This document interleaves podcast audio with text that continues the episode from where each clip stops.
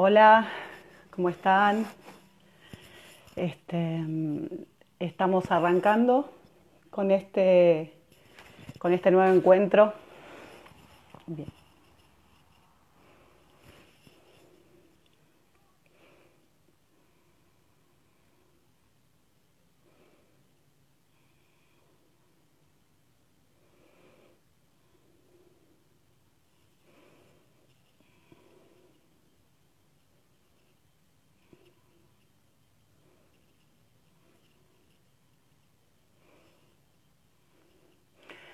Hola, ¿qué tal?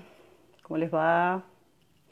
Estamos esperando a, a Pablo Perazo en este ciclo de charlas esenciales eh, que desde el Instagram de Esencia, Desplegar y Descubrir estamos eh, llevando a cabo los días martes y jueves a las 19 horas. Eh, y hoy, bueno, Pablo nos va a compartir eh, acerca eh, la ayuda que fortalece desde la mirada de Bert Hellinger. ¿Sí? Eso es lo que vamos a charlar con Pablo Perazo hoy, lo estamos esperando. Hola a todos los que se vayan sumando, contando en este nuevo encuentro del ciclo de charlas esenciales, esta vez con Pablo Perazo el próximo martes va a estar María de los Ángeles Sebastianuti, ¿sí? con cómo conectar con la abundancia, a las 19 horas también. Este, voy saludando a la gente que se va sumando. Estamos esperando a Pablo. Hola, ¿qué tal? Eh, con el ciclo de charlas esenciales, la ayuda que fortalece desde la mirada de Bert Hellinger. Eh, y mientras esperamos a Pablito les voy contando que el próximo martes va a estar María de los Ángeles Sebastianuti de Rosario hablando cómo conectar con la abundancia. Y el jueves 18 al encuentro de la Gestalt con la psicóloga Viviana Urovich, que ella es, eh, de Rosario también. Así que nuestros próximos dos encuentros eh, van a ser con eh, personas de Rosario. estamos esperando a Pablo que en un breve seguramente va a ingresar. Este, les comentamos, bueno, iniciamos este ciclo de charlas hará un mes más o menos, en donde vamos charlando, compartiendo charlas de diferentes temas relacionados con la psicología, la psicopedagogía, sexología, chamanismo, constelaciones familiares, ahumados, rituales, astrología, tarot, decodificación, Feldenkrais, Freedom Healing, ancestrología, bueno, todo un poco. En el día de hoy va a estar Pablo Perazo eh, compartiéndonos su mirada acerca de la ayuda que fortalece desde la mirada en realidad de Bert Hellinger. seguimos esperando, saludo a, las personas que van ingresando, contándoles que bueno, que estamos. Hola Mónica, ¿cómo estás? Este, que estamos los martes y los jueves en vivo desde Instagram eh, a las 19, compartiendo con ustedes un poco de, lo que hacemos, de lo que compartimos, desde esencia, despegar y descubrir, desde los consultorios. Estamos esperando a Pablo, eh, que, vamos, que nos va a contar un poco de qué se trata esto que propone la ayuda, la ayuda que fortalece desde la mirada de Bert Hellinger. Eh, así que lo estamos esperando y anunciando bueno, las próximas charlas, las próximas charlas que vienen los el martes 16, cómo conectar con la abundancia, con María de los Ángeles Sebastianuti, y el jueves 18 de junio al encuentro de la Gestalt con la psicóloga Viviana Urovich, las dos de, de Rosario. Vamos a ver si nos podemos conectar ya con Pablo.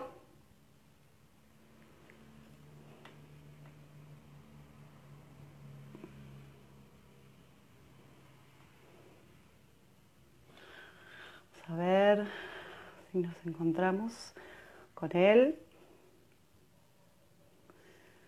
Hola, hola Pablo.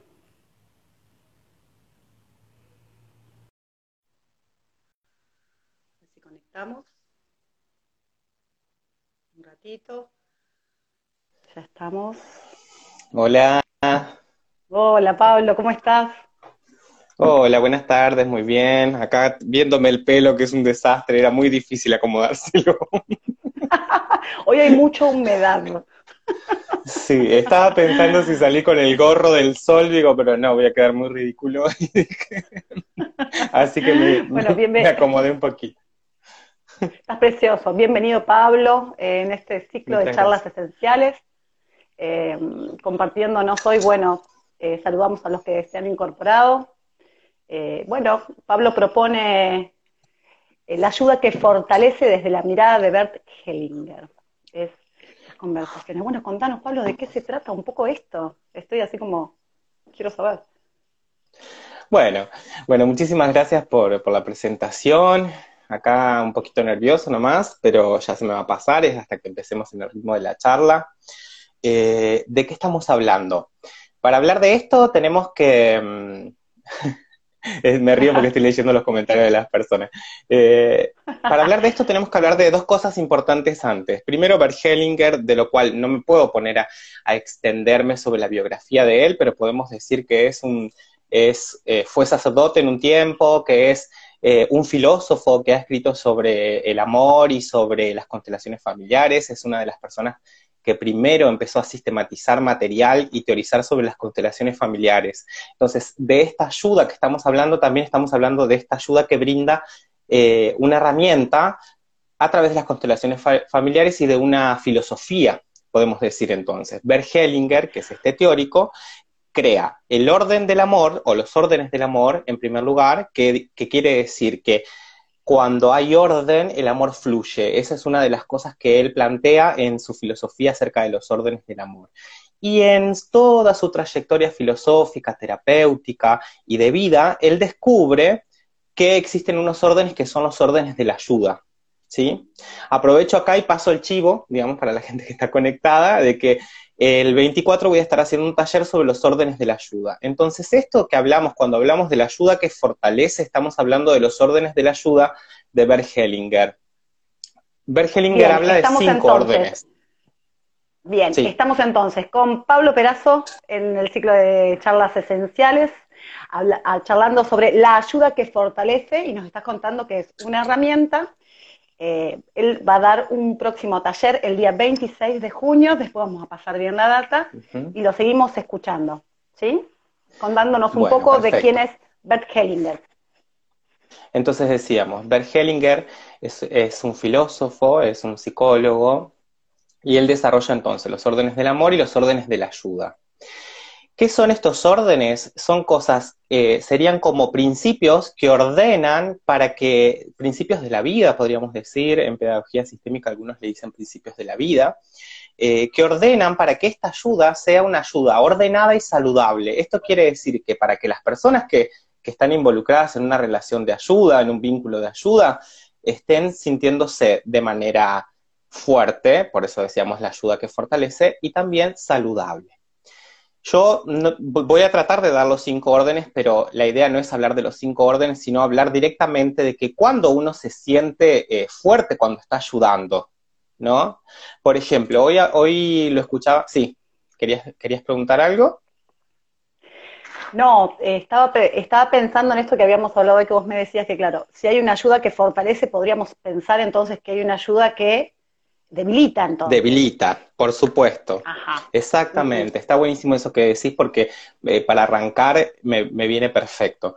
Hoy escuchaba al maestro Bert Hellinger en un video, eh, está buenísimo poder escucharlo directamente de la voz de él y decir, ayudar, ayudar es algo que queremos todos y que lo tenemos todos, es como un principio eh, o como un, como un instinto que tenemos todos no vamos a entrar en particularidades. Claramente hay gente que no quiere ayudar a otras y no la ayuda y no se ayudan, digamos, pero digo, sí, digamos, es algo que es como instintivo. Si nosotros salimos a la calle, decía Bert Hellinger, y paramos a alguien y le preguntamos eh, la calle porque nos perdimos y no sabemos a dónde queremos ir, ustedes pueden ver con claridad que la persona enseguida quiere ayudarte y decirte eh, que, dónde, hacia dónde tenés que ir. ¿no? Entonces, como diciendo, eh, aquí está hablando de que todos tendríamos un ánimo de ayudar, ¿no?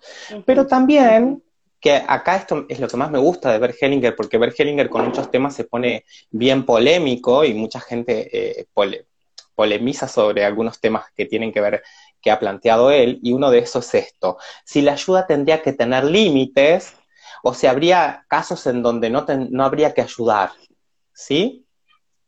Acá dice Patricia Galvez, mi mamá dice, hasta para ayudar hay que ser inteligente. Buenísimo el aporte que, dice tu mamá. tu mamá es muy inteligente y, tiene mucha sabiduría con esto que te está diciendo. Entonces, volviendo a lo que estábamos diciendo, después vamos a ir a esos comentarios, pero a esto que decíamos entonces, esa ayuda que estábamos hablando al principio, que hablaba el maestro Bergelinger, es una ayuda como eh, nata, como instintiva. Ahora, cuando nosotros vamos a hablar ya desde una ayuda profesional, eh, quiere decir eh, desde el rol docente, desde, desde cualquier acompañamiento con personas, el, desde alguien, que acompañe a gente en salud, acompañantes terapéuticos, psicólogos, médicos, cualquier persona que trabaje con personas, con otras personas. ¿Sí? Ahí Bergelinger trabaja algo, una idea de una ayuda profesional. Entonces, antes de, ir a esas características, quiero ir al punto de esto que vos, que vos traías. ¿Qué ayuda debilita? ¿No? Vamos a decir. Si hay una ayuda que fortalece, entonces hay otra ayuda que debilita, digamos. Que debilita. entonces digo, ¿Vos cómo, cómo, cuándo te sentirías, te darías cuenta que una ayuda te estaría debilitando? ¿Cómo te darías cuenta que, te está debilitando, por ejemplo? Yo te pregunto. Vos has eh, acompañado a, a niños, a, estudiantes en procesos de, educación. Eh, ¿Cuándo crees que puede ser que a mí, sí. Cuando me obstruye o me obstaculiza las posibilidades, mis propias posibilidades de resolver el problema, si me preguntarás a mí. Bien, eh, es, una muy buena respuesta. Cuando no me ofrece, cuando, cuando no me ofreces posibilidades de superarme, digamos, ¿no? Cuando me, me incapacita de alguna forma. Está muy buenas las palabras que estás usando, son palabras bien apropiadas. ¿no? Digamos, cuando no me posibilita, cuando no me deja ayudar, cuando yo la ayuda que brindo eh, no, no, no me deja paso a que fluya esa ayuda, que ahí tendríamos que ver que por qué esa, esa ayuda no fluye en esa forma. Y tenemos que hablar que cuando estamos hablando de esto, estamos hablando de sistemas, ¿sí? Porque Bergelinger escribió sobre, sobre sistemas. Entonces, digo, hay que reconocer que esa persona que yo voy a ayudar pertenece a un sistema familiar, ¿sí? Y que ese sistema familiar tiene sus propias reglas y sus propias formas de ayudar, podríamos decir. ¿No? Volviendo al, de que cuando me debilita, bueno, entonces si yo no estoy pudiendo hacer mi trabajo y yo sé cómo se hace, quiere decir que la otra persona un poco no me respeta en las decisiones que estoy tomando. ¿Sí? O, que no me habilita. De nuevo, Pablo, por favor. Vos, vos sí, vos decías en tu trabajo recién, una persona, si no me posibilita la ayuda que yo quiero brindar, o sea, yo tengo esta ayuda para brindar, tengo estas ideas, tengo estos programas, o tengo estas estrategias metodológicas o estos, estas herramientas, y no sé, vamos a decir en el caso, un papá no me ayuda, y mm, ahí hay otro comentario, después lo vamos a, lo vamos a ver. Entonces digo, cuando, cuando un papá, no, vamos a decir, no te habilita que vos puedas hacer tu trabajo, vamos a decir que entonces no te está dando el lugar y no te respeta en ese trabajo. ¿no? Entonces ahí hay una, una cosa que tenemos que poner en claro que es el respeto. El respeto del destino del otro, ¿no? Digo, a ver, primero también el reconocimiento de uno, ¿no? Acá, eh, acá yo me empiezo a hacer como un, como que me mezclo porque estamos hablando de ayuda de ayudadores, ¿no? Eh, vos estabas hablando desde tu rol profesional, yo, estoy, yo lo pienso también desde mi rol eh, de acompañamiento en biodecodificación y constelaciones, entonces me pongo a pensar cómo yo, como ayudador, tendría que ayudar. Y la idea también sería que podamos, podamos traerlo al lenguaje más sencillo, ¿no? Entonces, en primer lugar, si yo quiero ayudar, el primer orden de, de ayuda nos ordena ¿sí? Cuando yo digo me debilita, una ayuda que me debilita es porque me quita fuerza, porque me hace sentir mal, porque no tengo ganas de ir a donde tengo que ir cuando tengo que ir a ayudar, porque lo siento en el cuerpo de que no tengo ganas de ir hacia ahí. No sé, muchas formas podemos hablar de que esa ayuda nos debilita. ¿no? Cuando hicimos una acción, la repetimos, repetimos esa acción porque era la forma que nosotros comprendíamos que teníamos para ayudar. ¿sí? Ah, para Pablo, ahora entiendo. ¿Sí? Porque yo estaba parada del otro lado, es del ayudador. Qué interesante. La ayuda que me, cuando yo ayudo, me debilito, la ayuda que debilita o la ayuda que me fortalece. Ahí va. Me ubica muchísimo mejor. Ahí está. igual vamos a hablar de diferentes casos, vamos a hablar del ayudador y vamos a hablar en una familia, por ejemplo, porque ahí hablaban de la mamá, ¿sí? Entonces, hay algo que decía Bergelinger con respecto a los sistemas. Yo soy un ayudador, por ejemplo, voy a ayudar a, una, eh, a un estudiante eh, con su familia. Yo tengo que ser respetuoso de que antes que yo llegue a esa ayuda, existía ese sistema familiar. Entonces hay un orden. Antes de que yo esté en la vida de ese estudiante o de ese joven que necesita esa ayuda, estaban los padres que son quienes le dieron la vida. Entonces, primero en ese sistema está sus papás, luego el estudiante que necesita la ayuda, luego eh, el ayudador, o sea, yo. Entonces, en primer lugar, ordenarme en ese sentido. Cuando yo me ordeno en ese sentido y puedo ver la mirada más amplia, yo ya ahí ya estoy respetando uno de los órdenes de la ayuda, que es el quinto, que tiene que ver con la empatía sistémica. ¿Sí? Digo, en los sistemas, en los sistemas familiares, en las familias hay un montón de, mm, hay un montón de reglas eh, que se dicen y otras que no se dicen, implícitas, explícitas, y a veces no coinciden con las, las reglas familiares de otros, de otras familias, de otros sistemas. Es decir, incluso el ayudador puede encontrarse que en un sistema familiar o que en, una en un niño que va a ayudar se puede encontrar con alguien que no comparta las mismas reglas de, convivencia y, y, ahí es donde va a tener que ampliar su mirada y este es el quinto orden que es la empatía sistémica. La empatía sistémica mira todo el, todo el panorama, mira más amplio, mira aquello que está excluido, ¿sí?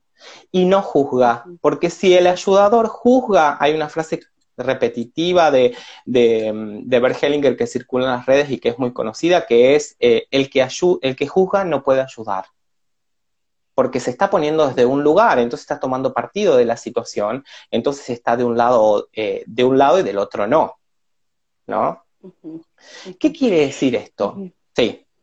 Dale, dale, dale, así lo hacemos más, más ameno. Pensaba, no, pensaba en esto de que, claro, eh, seguro, como que cada familia esto es un mundo, ¿verdad? Entonces, Exactamente. con, mucho, con mucho respeto, uno debe ingresar a ese sistema, que es el sistema familiar, cuando solicitan ayuda, ya sea desde nuestro lugar de docente, de profesional, o sea, cualquier tipo de ayuda, que respetando pautas y, y, y formas que tienen que ver primero con los padres, con la familia, segundo con la propia persona, con sus deseos, con lo que trae, y, mirando, digamos, eso, además, eh, nos ubicamos nosotros para poder seguir mirando e incorporando quizás lo que no se ve. Esto, los excluidos. Bueno, ¿a qué te referís cuando decís los excluidos, Pablo? Lo que no se está mirando, lo que no se tiene en cuenta, podemos decir, vamos a decir, eh, un excluido puede ser... Un eh, ejemplo, Quiero un ejemplo de eso. Quiero un ejemplo, pero no quiero ser tampoco polémico con el ejemplo, entonces voy a poner el ejemplo, voy a tirar y, voy, a, voy a cambiar el tema. Pero digo, eh, el ejemplo puede ser, por ejemplo, cuando viene un joven, un niño, a trabajar con vos un tema de conducta y eh, lo primero que se dice es el padre es violento y se excluye al padre y dice, no, pero no queremos entonces que tenga contacto con el padre, la madre dice que no quiere que tenga contacto con el padre, entonces se está excluyendo ese padre que es violento sin mirar atrás de ese padre que seguramente hubo otro sistema u otras cosas que tienen que ver con la violencia. ¿no? Ampliar la mirada, ¿no? Ampliar de que antes de esos padres hubo otros padres, ¿no? Y que hay circunstancias, y, por ejemplo, vamos a, vamos a seguir con lo polémico, vamos a hablar acerca de de la violencia de género, por ejemplo, que ahora eh, en la actualidad está, es un tema eh, muy fuerte, muy, muy en, agenda porque, porque hay muchos casos de femicidio, casos que se están saliendo a la luz y se está pidiendo eh, justicia. Entonces digo, hay algo que se tiene muy en claro desde la ayuda a la violencia de género, es que hay que respetar a la víctima, ¿no? Entonces digo, la víctima, eh, o sea, la persona violentada, tiene que estar. O sea, eh, digo, sí, que lo denuncie, toda la gente, Ay, vamos a denunciar, en un, ritmo de querer ayudarla y, que, y querer sacarla de ahí, pero fíjense que en eh, hay algo que tenemos consciente la mayoría de los que estamos en esta movida de la violencia de género, es que hay que respetar a la víctima. Si no, nosotros estamos violentando de la misma manera una decisión que ella no está pudiendo tener la fuerza para tomar. Y ahí vamos a hablar de esa fuerza que estábamos diciendo hoy. Cuando la ayuda fortalece, cuando la persona puede tomar la fuerza para tomar esa decisión. ¿Sí? Entonces, también otra de las cosas, no sé si querés agregar algo sobre eso, estaría buenísimo porque... Eh, no, decía eso, ¿no? Digamos, cuando puedo, cuando puedo respetar al otro tal cual es.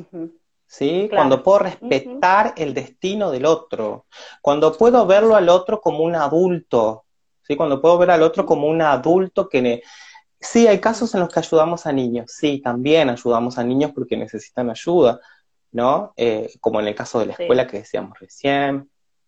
¿Sí? ¿Querías decir algo? Sí, yo, no, no, no, pensaba, no, no, estaba pensando que está bien, está buenísimo. Estamos con Pablo Perazo en el ciclo de charlas esenciales, hablando de la ayuda que fortalece desde la mirada de Bert Hellinger, recuperando un poco eh, esto de que dar lugar, el respeto y me, viene como la palabra de acompañamiento, ¿no? Acompañar los tiempos de del otro. ¿Sí? Escuchar, muchas veces ayudar tiene que ver más con escuchar también, con acompañar y escuchar, y no necesariamente con pedirle al otro o decirle lo que tiene que hacer, porque uno de los comentarios por ahí, los comentarios decían, bueno, cuando nosotros ayudamos y la persona sigue haciendo lo mismo. No, la persona si necesita ayuda es justamente porque ella sola no está pudiendo con eso que está que está haciendo. Y uno de los primeros órdenes de la ayuda es justamente el equilibrio en el intercambio. Está buenísimo tener eh, en cuenta esto porque nos delimita, porque nos dice, a ver hasta dónde yo puedo ayudar. Si yo tengo respeto por el otro, que es un adulto. Contame, contame, Pablo, esto, el equilibrio. Eh, el equilibrio en el intercambio, ahí voy, perfecto. Mira, por ejemplo, yo decía, primero yo reconozco al otro como un otro, ¿no? Entonces es un adulto, la relación se da de adulto a adulto, ¿sí? Entonces, cuando yo hablo de equilibrio en el intercambio, yo estoy hablando de que yo solo puedo dar lo que tengo para dar, ¿sí? Entonces vamos a decir, vamos a poner un ejemplo tonto, vamos a decir, vos me pedís dinero y a mí no me sobra el dinero para ayudarte y dártelo, y te lo doy igual. ¿Hay equilibrio en el intercambio? No, no hay equilibrio, porque yo estoy queriendo ayudarte por más que ese dinero lo necesito yo. Y a lo mejor yo también necesitaría la ayuda. ¿Se entiende? Hablando de un, de un ejemplo bien eh, gráfico, digamos, a mí me gusta por ahí poner ejemplos gráficos y, y, concretos para que la gente también lo pueda ver. Digo, y, y cuando hablamos del equilibrio en el intercambio, que quiere decir esto, solo puedo dar lo que tengo para dar y, el, que, el que recibe la ayuda solo puede tomar lo que necesita, o sea que esto está reglamentando una, una cosa muy importante de la ayuda, está poniendo límites a la ayuda. Entonces, si yo puedo tener claro eso, digo, si hay alguien que viene, está poniendo en claro que también tiene que venir alguien a pedirte la ayuda. ¿Sí? Entonces, ¿por qué si... Porque si yo, por ejemplo, te veo a vos, vamos a decir, eh, hablamos hoy, en los diferentes sistemas hay diferentes reglas. Vamos a decir, vos, em, a vos te gusta andar descalza por la calle, ¿no? Vamos con eso. A mí me gusta, vos te gusta andar descalza por la calle. Y yo vengo y te regalo unos zapatos. Y vos no me lo pediste. Pero yo te regalé unos zapatos pensando que te ayudaba. Y vos me decís, no, disculpame, yo zapatos no uso porque en mi cultura se usa los pies descalzos para estar conectada con la tierra. ¿Mm? ¿Y qué quedé? Quedé como un metido, ¿no? Porque vos no me pediste esa ayuda. Entonces acá estamos hablando otra vez del juicio sobre la ayuda, que, por ahí Totalmente, estaba pensando en eso. Creo que muchos caemos en esa, eh, y en, la, en, esto, en esto de, prejuzgar, digamos, o esto de eh, pensar que yo sé lo que el otro necesita sin preguntarle al otro qué es lo que necesita o sin que el otro pida ayuda. ¿Verdad? Exactamente. ¿Y qué pasa con eso? ¿Sí? ¿Qué, ¿Qué, estoy hablando? Estoy hablando todo el tiempo de mí, estoy hablando de, no estoy hablando del otro, si yo estoy desde ese punto de vista de la mirada. Por ahí yo creo que Valeria también aportaba algo sobre el ego y decía algo del ego y tiene que ver con eso. Y esa no es una relación de adultos, porque yo no estoy reconociendo al otro como un adulto, no estoy respetando su destino, no estoy respetando eh, las circunstancias que se dan, sino que yo estoy creyendo que, lo, que el único que puede decidir soy yo sobre lo que es mejor para el otro. ¿Sí? Está muy bien el ejemplo que das. Entonces, para ordenarnos un poquito,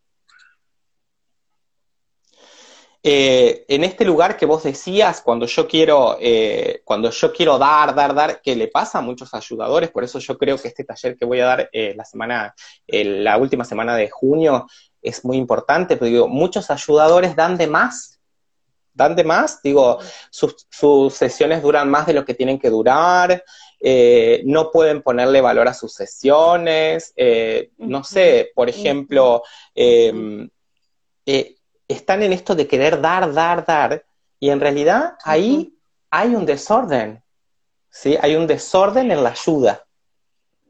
Pregunto, Pablo, ¿tiene que ver, pero te, escucho, ¿tiene que ver algo con, nuestra propia carencia desde ese lugar o no? Sí, yo no me voy a meter ahí, pero pero lo voy a rondar. O sea, cuando vos hablas de esto, lo hablas desde un punto de vista bastante gestáltico, ¿no? Que yo veo en el, otro lo que, de lo que soy carente. Pero acá yo diría que tiene que ver más que, más que nada con una relación de niño. Que hoy en el video que justamente veía para reforzar estas ideas, veía el, video del maestro Bergelinger que te decía sobre los órdenes de la ayuda, lo pueden encontrar en YouTube, es maravilloso encontrarlo por lo claro que es. Y, y él decía, esa es la ayuda del niño, la ayuda del niño es querer salvar a los padres. Y cuando uno eh, quiere ocupar un lugar de querer ayudar a otros y acompañar a otros, que puede ser, como decíamos hoy, desde la profesión de la educación, desde la terapia, desde, desde cualquier tipo de ayuda, tiene que renunciar a querer salvar a sus propios padres. Entonces ahí, cuando yo estoy queriendo dar, dar, dar, dar, tengo que mirarme un poco yo y mirar a ver qué, qué relación tiene eso con mis papás Claramente estamos hablando de Bergelinger, estamos hablando de terapia sistémica. Entonces, ¿qué es lo que pasa ahí? El niño puede querer salvar a sus papás siempre porque lo quiere tener siempre con vida a sus papás ahí, para que lo cuiden, lo mimen, ¿sí? O, que, o la relación que sea, porque a veces hay padres que no miman y cuidan, ¿sí? También hay que decirlo. Y en eso, en eso digo, y el niño es la realidad que conoce, es la única. Entonces, lo que necesita es eso, que estén sus padres. Entonces, cuando están estableciendo esa relación, estamos haciendo una relación de niño. No me estoy ubicando en una relación de adulto, qué es lo que yo tengo para dar y qué es lo que el otro necesita. ¿Sí? Por, eso es una ayuda ordenada, porque si vos me pedís, vamos a decir, me pedís, eh, necesito que me cuides a los chicos, ¿no? y, capaz que vos me por decís... Favor. por favor, cuídame los me decís, necesito que me cuides a los chicos, pero me lo pedís a mí, a Pablo, porque querés que Pablo cuide a los chicos. Yo te digo, no, ¿sabes qué? Yo te voy a pagar una niñera y capaz que te ofendo, porque vos no estabas pidiendo que te dé plata para una niñera. estabas pidiendo que yo te cuide a tus niñas. O sea, entonces ahí es donde se desordena. Ahora, a lo mejor digo, vos me decís, cuida a los niños y me decís, ay, puede ser el viernes. No, mira, el viernes tengo clases, tengo que cursar, no podría, pero otro día sí podría y me encantaría, ¿no? Digo, fíjate cómo ahí hay un, un equilibrio clarísimo en el intercambio de lo que tengo para dar y lo que tengo para ofrecer, ¿sí? Eh, ese es el, orden número uno. Está buenísimo porque establece límites, estaría, estaría un poco diciéndonos, allá donde donde no me llaman para ayudar, no tendría que meterme, digamos, de una forma muy, de una forma muy porque sutil. Esto, porque esto pasa mucho, digamos, uno escucha mucho decir, no, eh, fui, hice esto por el otro, o le dije, o hicimos, y yo, y no me dio bola, y hay como una ofensa como personal casi, cuando el otro no, no da como como no sigue los consejos de uno, digamos, y la tentación es como grande, digamos, ¿no? Esto de, de, de bueno, volver a que uno cree lo que el otro necesita sin preguntarle, digamos, volviendo un poco a eso, ¿verdad? Pablo, ¿de qué se trata el taller que vas a dar el 26? El taller es, es sobre esto, pero más técnico, bien técnico acerca sobre los órdenes, los cinco órdenes de la ayuda. Vamos a trabajar sobre la biografía de Bert Hellinger, eh, charlar sobre eso. Vamos a charlar sobre los órdenes del amor para poder introducirnos después a los órdenes de la ayuda. Vamos a trabajar eh, como ahora sí con casos eh, de que tengamos dudas a ver que cómo sería la mejor ayuda para ese momento. Son dos horas de taller, son dos días. En el primero es más bien un poco teórico, el segundo también, pero desde otro lugar que tiene que ver hablar del triángulo dramático, eh, lugares, roles estables donde a veces nos ponemos, ¿no? O por ejemplo este que estabas diciendo, si yo me, si yo quiero obligar al otro eh, a que haga lo que yo quiero, yo me estoy poniendo un poco en el lugar de victimario, ¿no? Si yo quiero ayudar a todos, me estoy poniendo en lugar de salvador, ¿no? Quiero salvar, si yo tengo la ayuda para todos, o sea, es como el salvador. Y, y, si yo digo, ay, mira, yo le brindé las herramientas, pero no las usa, me pongo como en un lugar de víctima también. ¿sí? Ahí hay un triángulo dramático que también que tiene que ver con otras teorías, pero que se relaciona muy bien con esto de los, de los órdenes de la ayuda, que lo vamos a estar trabajando en el segundo día del taller. Son dos días independientes, son dos miércoles, dos horas cada uno, y la gente lo puede hacer eh, a los dos o puede hacer uno si quiere. ¿Sí? Ah, eh, eso, pero, pero técnico, como te digo, es bien técnico el, tema. Yo ahora lo que quería era decir, bueno, ¿cuándo, cuáles son las características, cuándo las personas eh, se pueden sentir fuertes frente a esta ayuda, también cuando yo le eh, veo en el otro que el otro puede, ¿no? Si, si, si vos me pedís eh, digo, vos que has trabajado mucho con niños y que tenés niños, sabés eso. Hoy cada vez más está más fomentada la educación donde el niño puede, ¿no? Donde se va mirando todo aquello y se va acompañando, pero no se quiere hacerle las cosas al niño, sino que el niño puede, ¿sí? Entonces digo, ahí yo lo estoy viendo al otro que tiene un poder, que tiene, que tiene, que tiene la, fuerza para poder hacerlo. Y eso, lo que Bert Hellinger le llama eh, reconocer el destino del otro, respetar el destino del otro.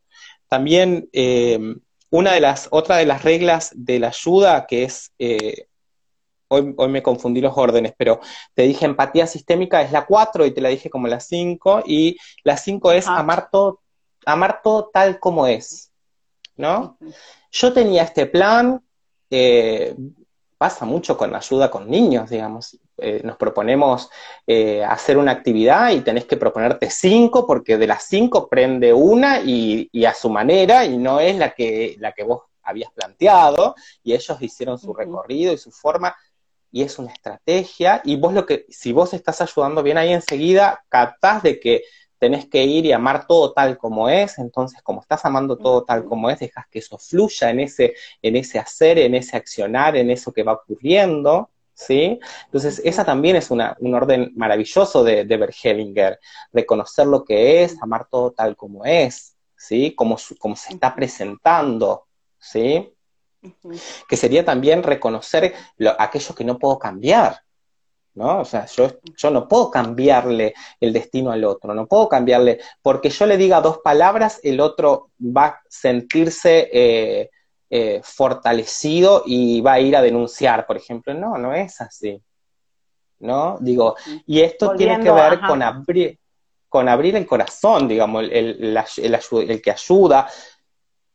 Estamos hablando desde la mirada de un ayudador, pero también estamos hablando de una familia, ¿no? Digo, eh, los niños siempre esperan la ayuda de los padres, el, acompañamiento de los padres, que estén ahí, ¿no? Digo, eh, abrir el corazón, abrir el corazón para que emerja las mejores posibilidades sería, ¿sí?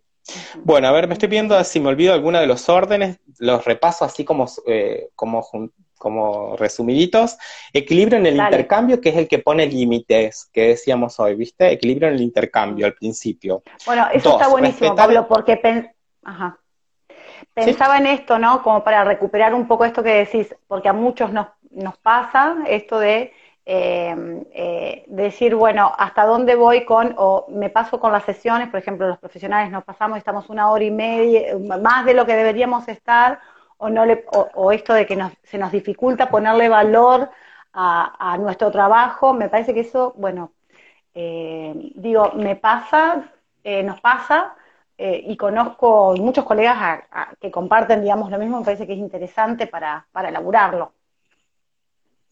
Sí, está buenísimo eh, verlo desde ahí, también desde esto del lugar que decíamos, la relación de adultos, ¿no?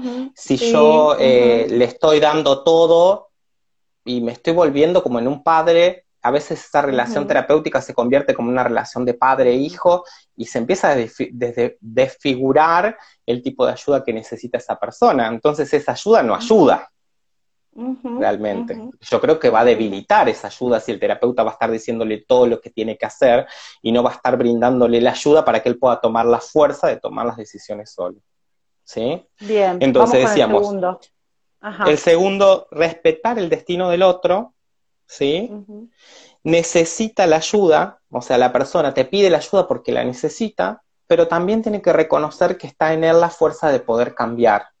Entonces yo respeto el destino del otro, cuando el otro puede tomar la fuerza para cambiar lo que necesita cambiar, no lo que yo le digo. Porque ese no es el rol del ayudador. El ayudador no es el rol de decir qué es lo que tiene que cambiar. ¿Sí? Tres, mantener una relación de adulto. Este es el tercer orden que decíamos recién, mantener una relación de adulto, la ayuda, no, no parentalizarme, ¿no? No ponerme en el lugar del papá, de la mamá, eh, ni yo en el lugar de niño porque empaticé con esa historia que viene a contarme, ¿no? Si no somos dos niños que no nos podemos ayudar, nos vamos a poner a jugar en vez de ayudarnos, ¿sí? Cuatro, la empatía sistémica que estábamos viendo hoy, que decíamos ampliar la mirada y mirar un poco más allá, mirar qué es lo que nos está mirando, aunque sea a lo mejor doloroso, o aunque sea a lo mejor duro mirar hacia ahí a donde hay que mirar, pero tener una empatía más sistémica, pensar en la familia, pensar de, en, la familia más ampliada, ¿sí? respetar el destino de cada una de esas personas que forman parte de ese sistema. ¿sí? Y el 5, como decíamos, amar todo tal como es. Es decir, como se presenta es perfecto. Entonces el ayudador ahí tiene que abrir su corazón. Si no, lo que quiere hacer es controlar. ¿Y quién controla? La policía. Entonces, ¿qué somos? ¿Policía? Por eso, para, para, yo siempre digo esas palabras así para que las personas se, se, se, se espabilen, como dicen los, españoles, ¿no? En el sentido de que, ah, claro, pero yo quiero ser un, quiero ser policía en este vínculo, en este vínculo que tengo, que puede ser un vínculo de amistad, un vínculo terapéutico, un vínculo de trabajo, ¿sí?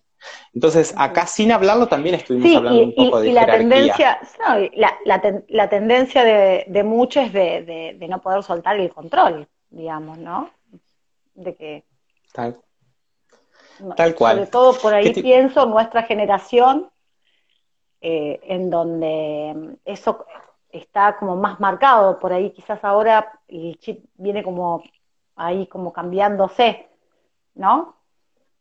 Sí, sí, sí, yo creo que estamos atravesando como un, una situación de cambio eh, generacional, digamos, intergeneracional, digamos, donde nosotros que veníamos como una, de una sociedad más de control, eh, del traspaso a una sociedad, vamos a decir, bueno, mediatizada, informática, un montón de cosas, eh, que ahora más con esta situación de pandemia de hoy, también se ve, se ve movilizada y cambiada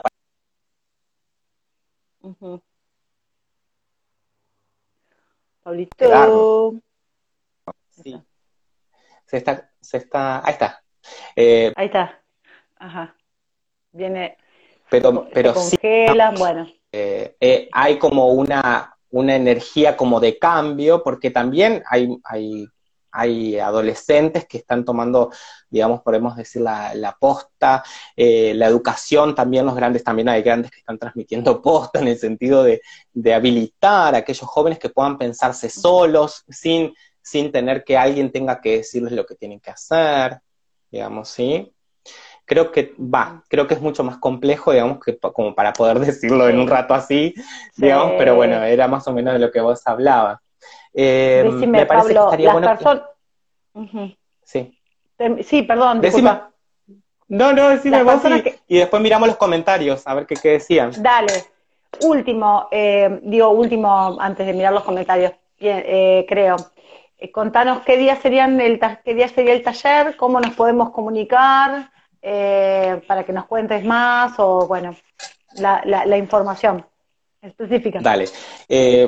Eh, bueno, en primer lugar los invito a que, a que si no siguen Amados Akashicos, que es mi página, que le den un clic en seguir en Instagram. Ahí van a encontrar segura la información. también va a estar en la, en la, página de Esencia. El taller es dos miércoles, de 18 a 20. Es el miércoles 24 24 de junio, y es el miércoles primero de julio. Son esos dos miércoles, o sea, con una semana de diferencia, es un taller que es online, o sea, va a ser por la plataforma Zoom, pero también tiene esto de vivencial en el sentido que al estar en el momento se comparten cosas que tienen que ver con la resonancia de todas las personas que están ahí. Ahí, por ejemplo, estaba Valeria, que participó del taller anterior, también nos puede comentar su experiencia, pero ha sido riquísimo el encuentro en el otro taller y poder encontrarse y compartir mirándose así como nos estamos mirando nosotros a través de una cámara, que es algo nuevo también porque la situación nos obligó a, que la situación sea así. entonces decía, los dos miércoles es un taller arancelado, eh, puedes pagar un, eh, por día o lo puedes pagar con un descuento eh, los dos días. Y eh, toda esa información va a estar en el Facebook de Esencia. Ahí hay link para mi celular, hay link para inscribirse solos en un formulario. Yo en eso soy bastante que, los motivo a ser todos adultos y que vayan a buscar la información. Pero bueno, lo pueden encontrar en Esencia y en, y en, y en Amados Akashicos. En, el, en, el en el Instagram de Esencia, esencia.desplegar y descubrir. Bien, ¿crees que miremos algunos comentarios? Dale, podemos mirar los comentarios a ver que, que, si surge de ahí algo para, para analizar. Ahí dice Valeria que estuvo en el taller anterior, dice, precioso el taller y la energía llega igual, enriquece y sana. Fíjate vos si encontrás una pregunta. Un saludo a todas las personas que están ahí con nosotros, que, que, día a día, los miércoles, los martes, perdón, los martes y jueves están acompañándonos. La verdad que es riquísimo el intercambio.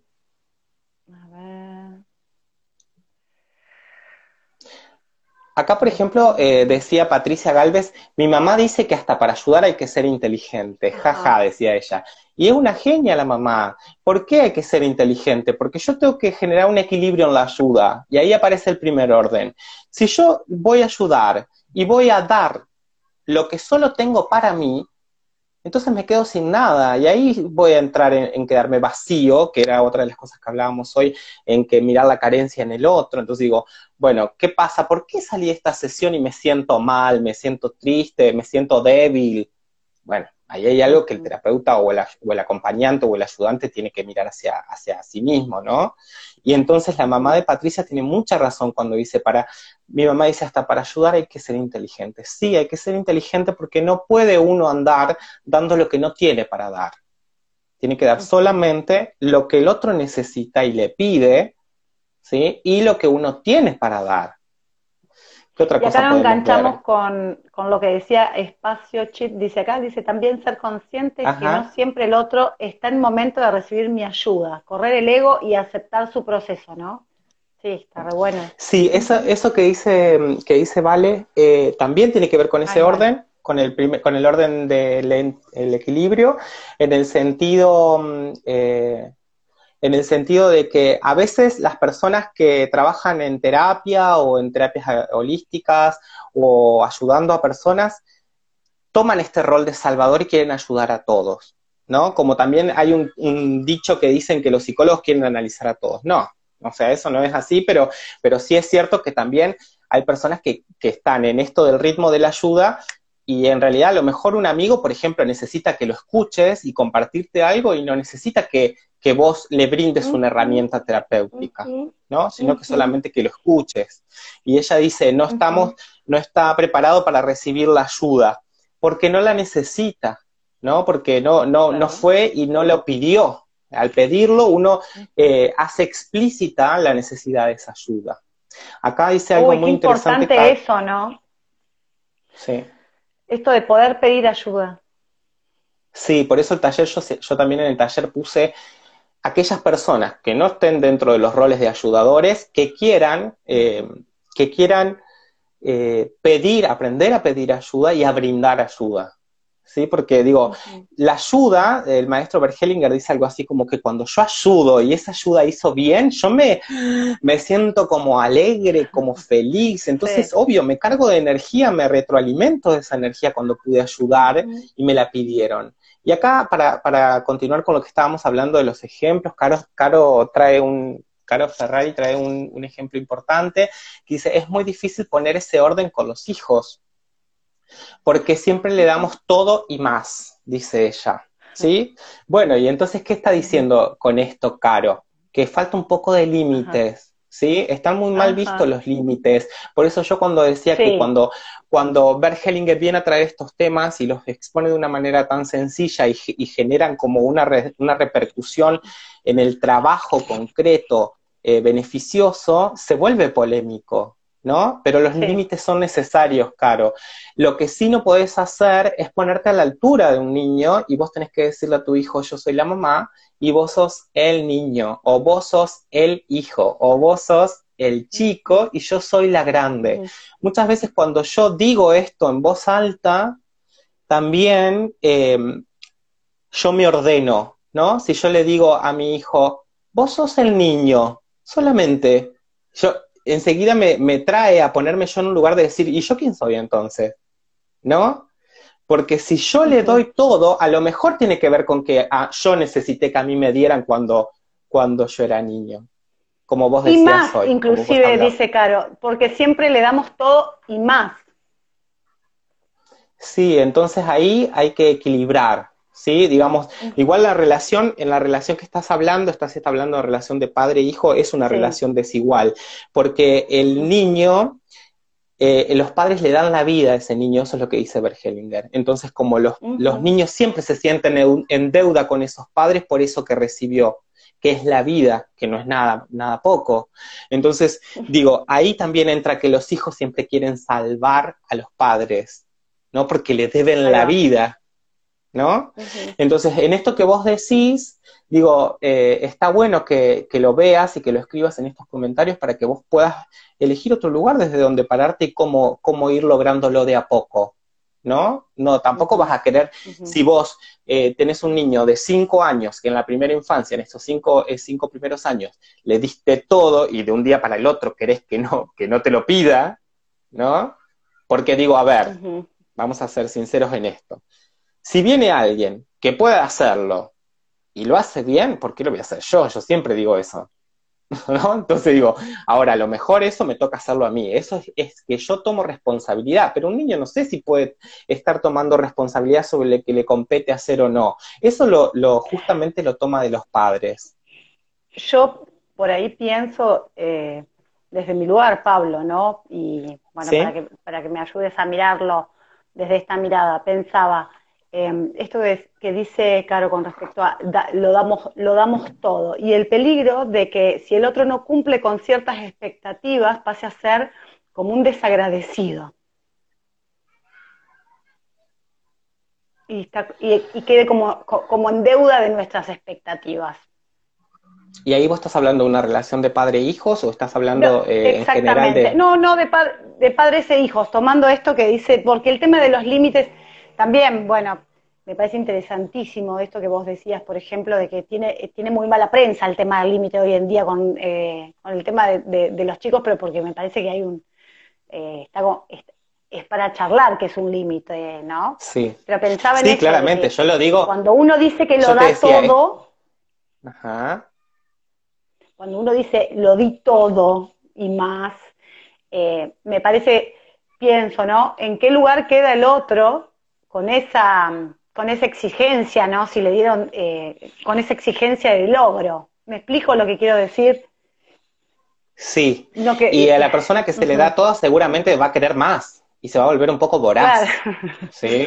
Y entonces también, digo, eh, en esa primera infancia, si estamos hablando de niños de primera infancia, si, si no tiene un padre que puede poner esos límites, eh, no le estamos enseñando a que pueda saber dónde están esos límites. Entonces, porque el, niño más que aprender porque se lo digas, aprende por lo que ve, o por lo que vive, o por lo que experimenta. Entonces, si, si, yo le voy a dar todo, entonces corro el riesgo de que ese chico después no va a poder reconocer eh, esos límites, cómo poner límites frente a ciertas situaciones, ¿no? Va a venir un, amiguito él y va a pedir los juguetes y se los va a dar, ¿no? Se los va a dar porque, porque él da todo, ¿no? Claro. Bien, bueno, espero que le haya servido de ayuda, Caro, ahí con, ese comentario que estuvo muy oportuno. No sé qué querías decir. Sí. No, no, no, disfruto de, la charla pensando en esto, ¿no? Digamos, que está, que está re bueno el, tema para darlo vuelta, para ponerse en muchos lugares y mirarlo desde ahí, digamos, como que va cambiando eh, está bueno para ir cambiando de rol y, verlo desde diferentes roles. Me parece que está re bueno eso. Que es, Por eso está buenísimo la idea del taller. En el rol donde te pongas, ajá.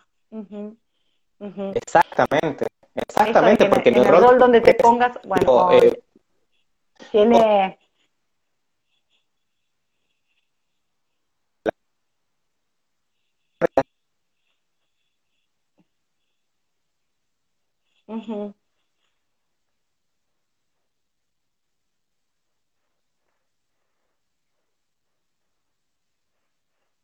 ¿sí?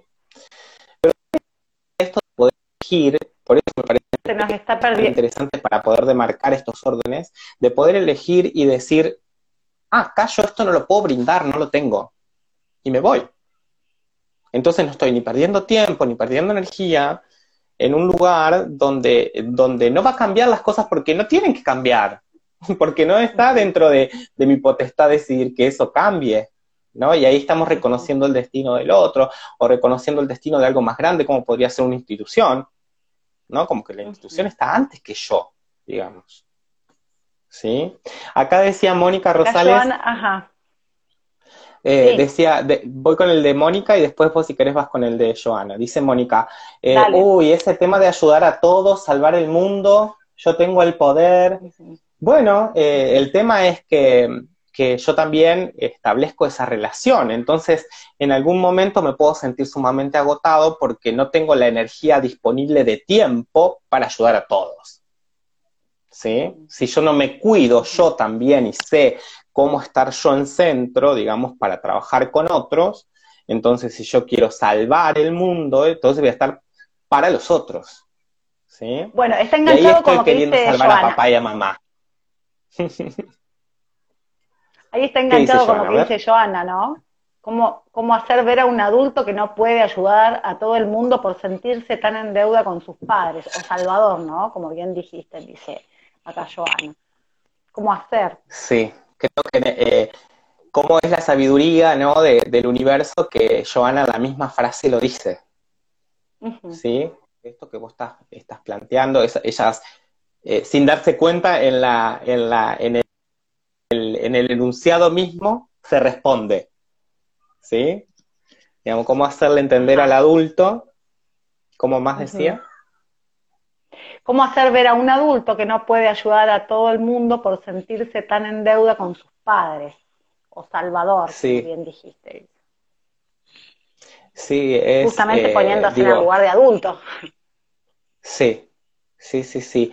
Y cuando también cuando yo reconozco ahí entramos en otro lugar. Cuando, yo, cuando yo le reconozco, cuando yo respeto, le doy lugar, ¿no? A esos padres que fueron lo que fueron, pudieron como pudieron, abriendo el corazón, como decía Bert Hellinger, amar todo como es.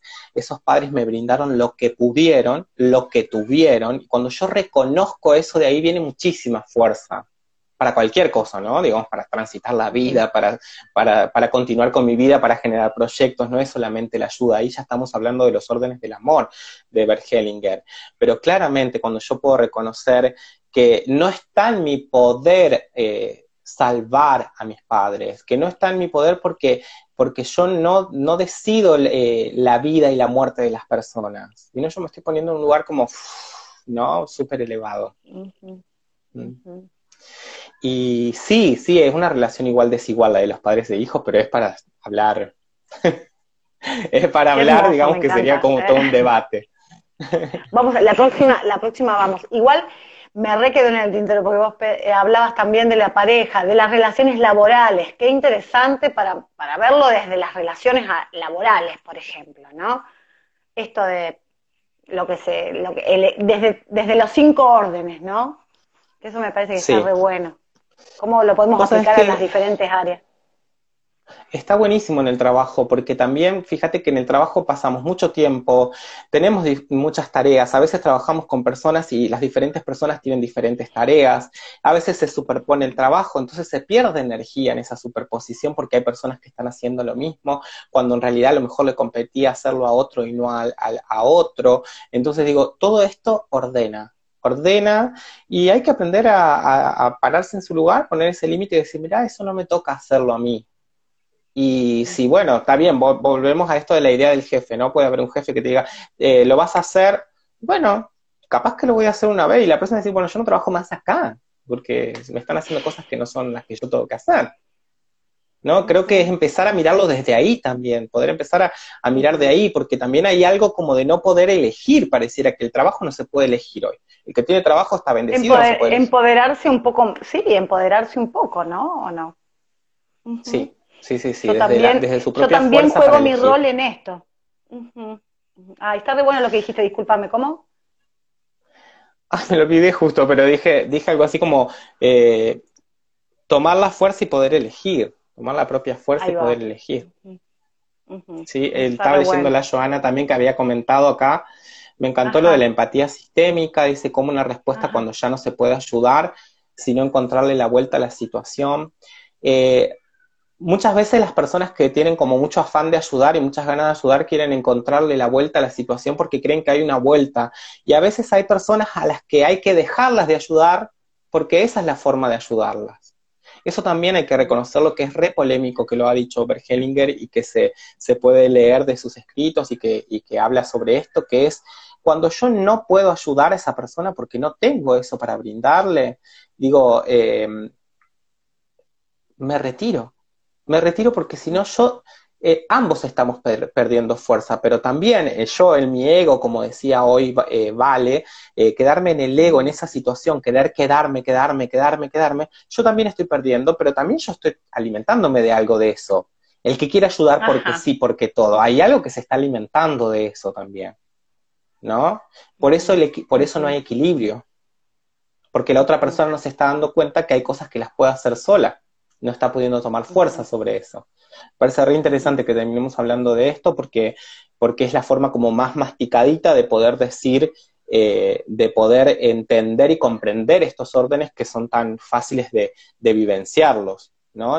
vamos a decir, eh, yo siempre estoy a favor de, acá, es, acá es donde tiro la bomba, la, polémica, como, como Bert Hellinger, digamos. Eh, Bert Hellinger decía en un video, si una persona hace 16 años que está en terapia, por más que hay terapias que son largas, bueno, algo está pasando, ¿no? En esa ayuda, en ese tipo de ayuda. A lo mejor esa ayuda no es la que necesita, ¿sí? Y, ahí tenemos para debatir. Y algo está pasando de los dos lados, no de un solo lado. Exactamente, exactamente. Y acá yo no, eh, no estoy juzgando las profesiones cada una, digo, pero yo, yo entiendo, está perfecto que el psicoanálisis tiene su, su, su, terapia más larga, perfecto, está todo bien ahí, pero digo, también hay que mirar desde este lugar, mirar y decir, bueno, yo estoy ayudando a esta persona. Digamos, es, eh, eh, para lo que vino. ¿Lo está logrando? Digamos. ¿Sí? qué bueno, qué bueno, Pablo, la ayuda que fortalece desde la mirada de Bell Hellinger, qué hermoso encuentro.